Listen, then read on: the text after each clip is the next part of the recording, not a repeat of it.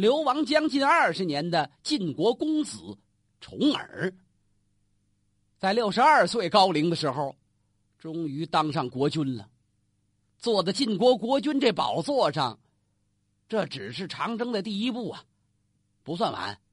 那当然，晋文公胸怀大志，他不仅仅是要当国君，他要在诸侯中称霸，像那个位齐桓公一样，有大作为。尤其在流亡的过程中，他见着齐桓公了，到人家避难呢，齐桓公都有病了，但是那种王者风范，那种气度，打动了晋文公。晋文公惨成那样，您想。当时那就是一个落难的贵族公子，将来能不能有大作为，这都两说呢。但是人齐桓公慧眼识人，居然就送给他车，送给他马，送给他钱，那给他压这赌注，这就叫智者的目光。他受了齐桓公的感染，晋文公想做一个那样的君主，所以他他就算计自己这时间，怎么算时间？他都六十二了。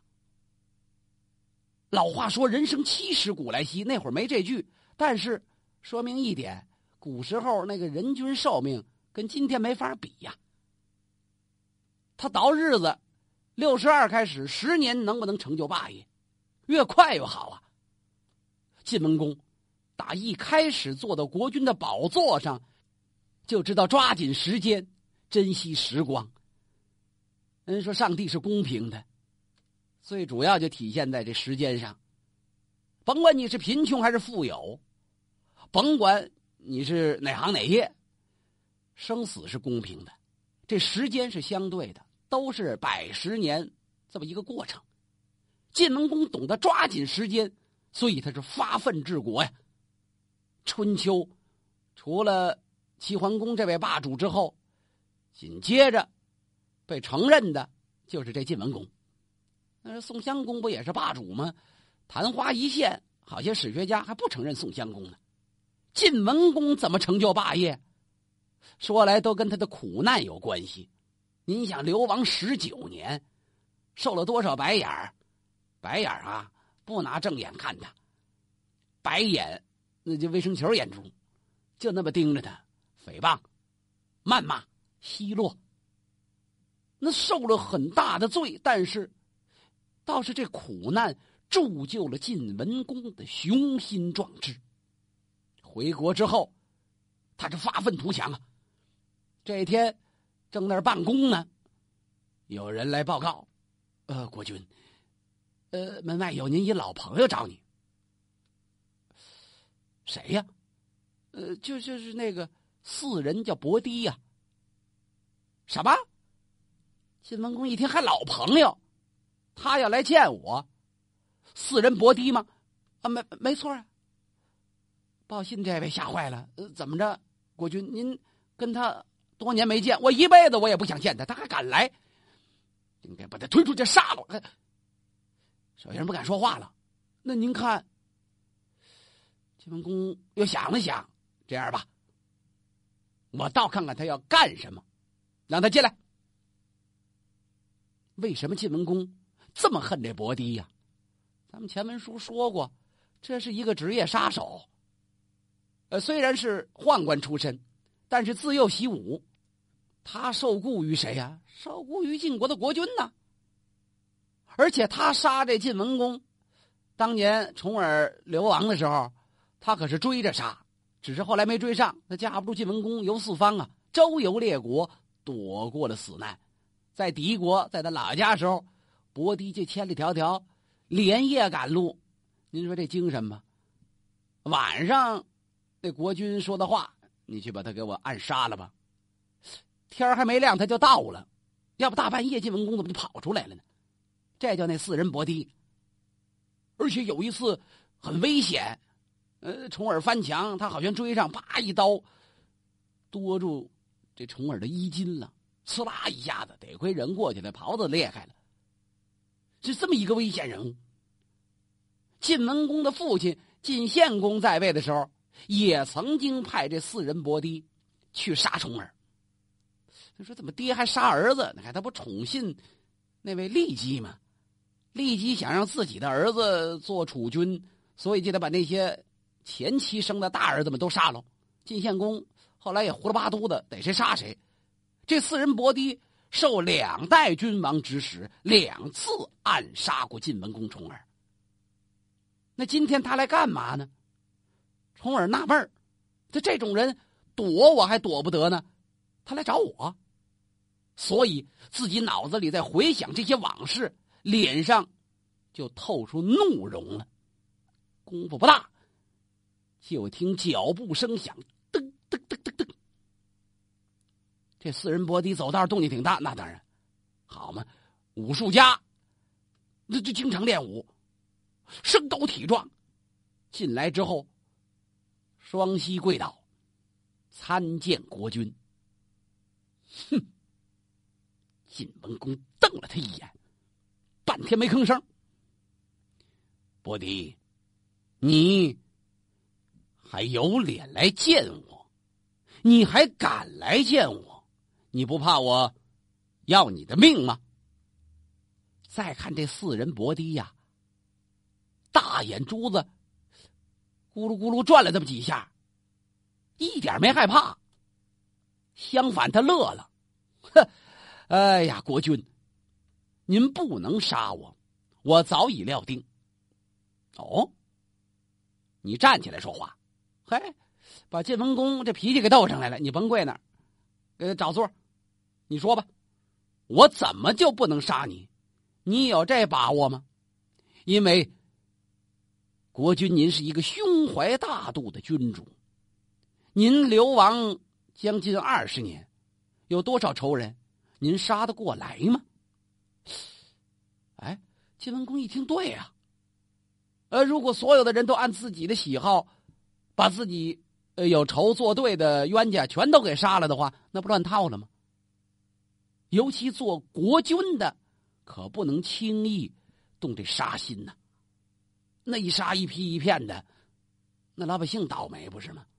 晋文公一想，对他这话说的有道理。那你找我，想必是有备而来吧？国君，看来我没看错人呐。我早知道您是一个活明白了的君王，现在像您这样的聪明人不多呀。我敢保证，您不杀我，就是因为我愿意为您效力。国君不会还计较当年我奉先君之命对您的追杀吧？晋文公一听到这儿，脸色又不好看了。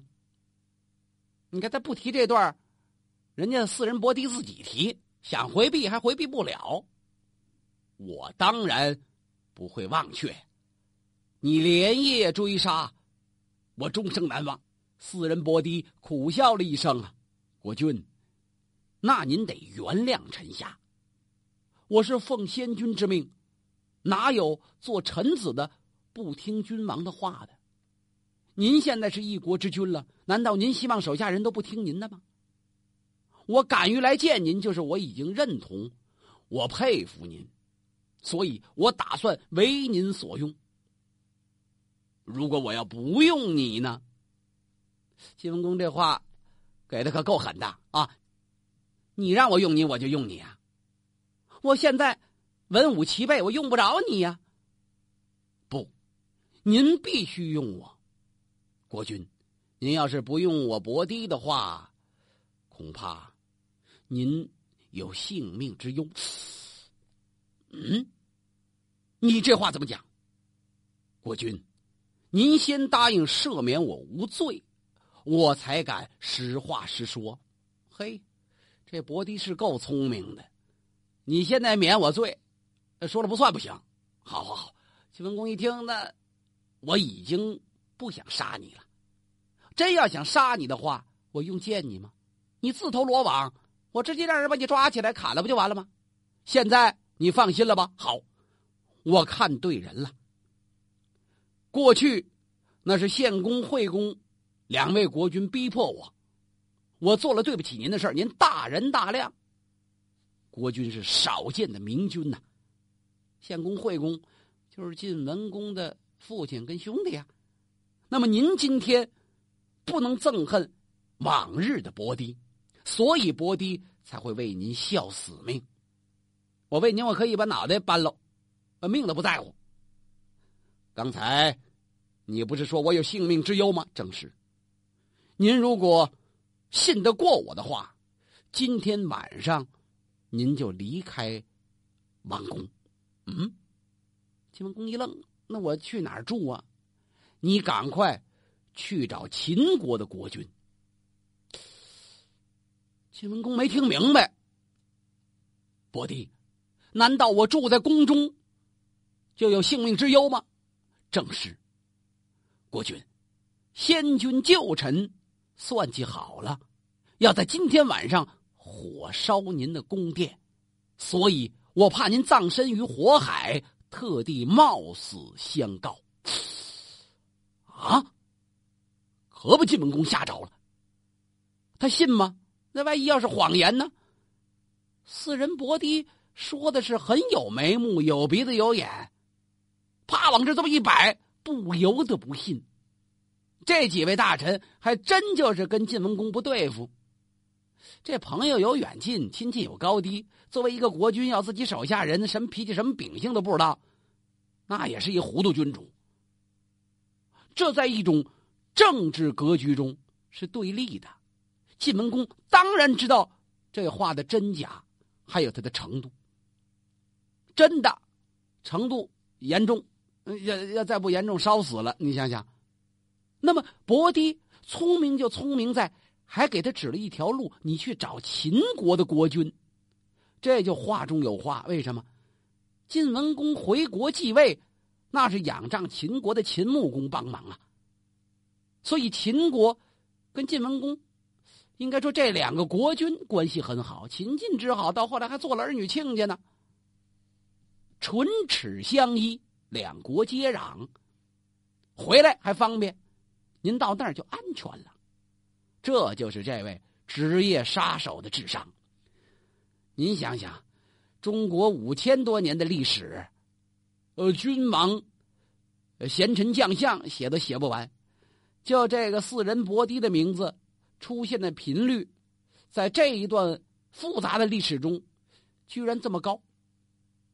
为什么呀？就是因为他的智慧打动了后世写史之人呐。这些写书的也在想，四人伯迪是智慧高手。首先，他逆向思维啊。他不是一般人想的，嚯！我的冤家现在成事了，我得赶快逃跑，跑到哪儿去啊？家乡为重，故土难离。你去哪儿倒是都能生存，但是这个生存的状况可就不一样了。二一个，他还想继续荣华富贵，那就得铤而走险。他不光不躲避，反而送货上门。你这多大胆儿！光凭着这冲劲儿还不行，得保证让这晋文公用自己。还不能杀自己，恰恰有了这个机会，他听到了大臣们要造反谋杀国君的这个绝密信息，所以，他再来敢见晋文公。重耳听完了，能不害怕吗？看来这绝不是虚假。那么国内出了这么大的乱子，怎么办呢？您这样这样这样，悄悄的走，让他们原形暴露，就好治罪了。高，晋文公很满意，看了看这四人呢，呃，又有点担心，叫着自己名字重耳，好悬呐！你这样把他杀了，你说我这命也就够尽了。这就是伯狄的高明之处，他善于捕捉这晋文公的心理，为自己以前的罪行，他进行巧妙的辩护。忠君呐，听国君的话，这没错吧？现在晋文公是国君了，哪有国君喜欢那臣子不听话的呢？所以他还有理由。二一个有贡献，功劳何在？功大莫过于救命啊，这多重要啊！他更为准确的把握了晋文公此时的心态，在于急需人才。你想，流亡二十年回来，国内政治势力格局，他心里清楚。要想把它统一起来，这需要时间。需要手段，更需要谨慎。那么多政敌了，他不留神，能行吗？所以四人搏击私底下就没少了打听，这不，呃，有准备的人就会发现细节吗？他得到这个消息，马上告给晋文公，所以晋文公是非用他不可。光提出问题不行，还得解决呢。我告诉您，您去秦国，这是一条光明大道啊。晋文公能不满意吗？历史在智者的选择上有很多惊人的相似。您说这晋文公用这四人搏堤救了自己的命，平灭了国内的叛乱，真就按伯迪说的那样，他到秦穆公那去了，回来国内稳定了，从那借人统一了政治格局，这国君才坐稳当。可是想想。这不跟那齐桓公用管仲是一回事吗？当年第一个霸主齐桓公被那管仲一箭好像没射死，启用的是仇人，成就了自己的霸业。而晋文公用这四人搏堤，这四人搏堤虽无管仲之相才，但是也是一个高级的招牌。什么招牌？启用仇人，那是多么让人惊讶的事儿啊！你想，连仇人他都能用，只要你为国家有利，为我有用，我就不计前嫌。这是一种智慧，也更是一种度量。四人冒着这么大的风险，叩开仇家的大门，光是伶牙俐齿、巧舌如簧，那肯定不行。这是智者的交往。所以，四人搏敌成功了，晋文公也保住命了。晋文公不光用四人搏敌这么一个仇人，好些冤家呢，还有冤家啊！流难的时候，有一位叫头须的，这位把晋文公得罪的可够苦的，居然也来找晋文公要官他怎么得罪的呀？流亡的时候，不是周游列国吗？最早这头须紧紧的跟着晋文公，跟着重耳，后来跟着跟着，有一阵子实在跟不下去了。走了，走就够可恨的了。重耳心想：我落难了，啊！你在难中不帮我，你走，你算什么臣子啊？最可恨的就是你走的时候，你不应该带东西，好贼不走空。这头须，我把那流亡中用的锅锅罐罐、盆盆碗碗，连被褥恨不得都拿走了，好嘛？要么晋文公他们几个怎么惨那样了？啊？得亏碰到齐桓公、宋襄公这样的。哎，管吃管住管洗澡，要不简直跟那要饭花子都差不离呀！那鞋都找不着了，就这头须给干的。可是，一启用四人搏敌之后，头须也来了，正赶上晋文公洗头呢。有人汇报国君，那个头须求见。这这，嘿，晋文公心想：这讨厌的人，他们都联系好了，大概怎么一个一个来呀？头须找我干什么呀？不见。偷我东西，一琢磨，见见吧，这别跟那伯堤一样，也是救命的事儿。呃呃，让他进来。不过，晋文公可没少了挖苦他。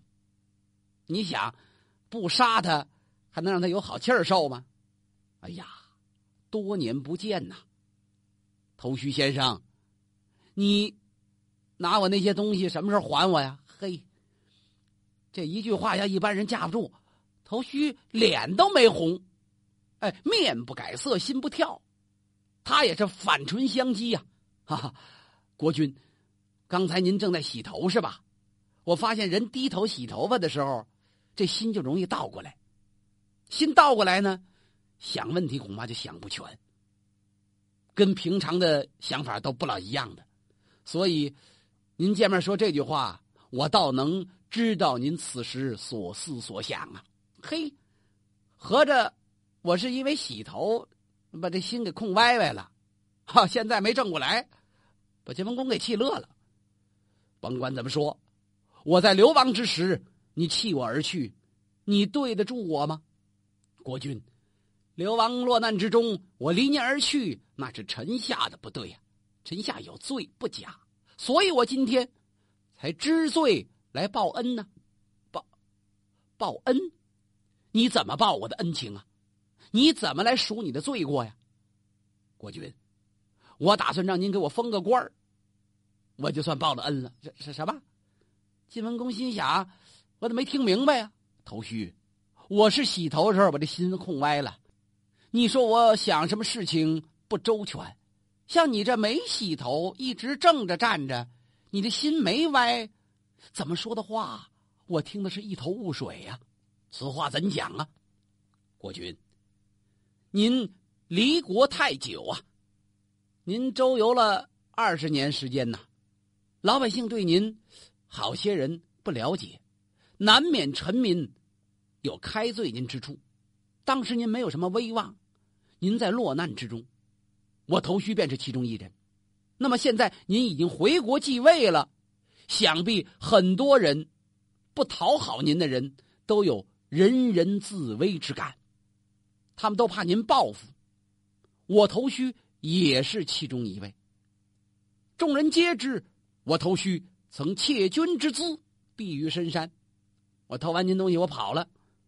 那么您要是不杀我而重用我的话。想必让所有的仇家，让所有人人自危的那些妾小之辈，都会心安理得，感念您的大恩，而为您效劳。晋国大业将不久而兴盛啊！所以您最好能让我跟您，呃，同乘一车，游于闹市，到国中走走转转，让老百姓看一看，国君美名一定会天下传扬。谁都知道晋国的国君不念旧物，所以人人自危就变成了人人自安了。您说我这是不是帮您？算不算赎罪报恩呢？哎呀，晋文公一拍大腿啊！啊，头须言之有理。晋文公真就带着头须，呃，到街上转去了。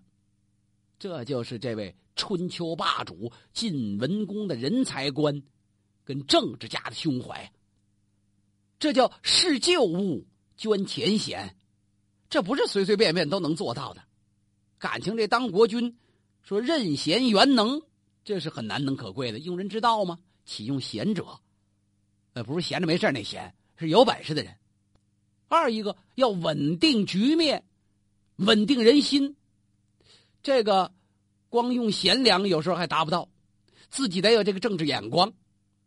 晋文公就是这样，为了让人心安定，他用了自己的仇人，用了自己的冤家。这么一来，化干戈为玉帛啊！对于像晋文公这样长期在野、乱中得位的君主，就显得难能可贵，尤为的重要。晋文公稳定了国内的政治局面，心想下一步，真就得考虑考虑我的霸业了。我要早成霸业，称雄诸侯。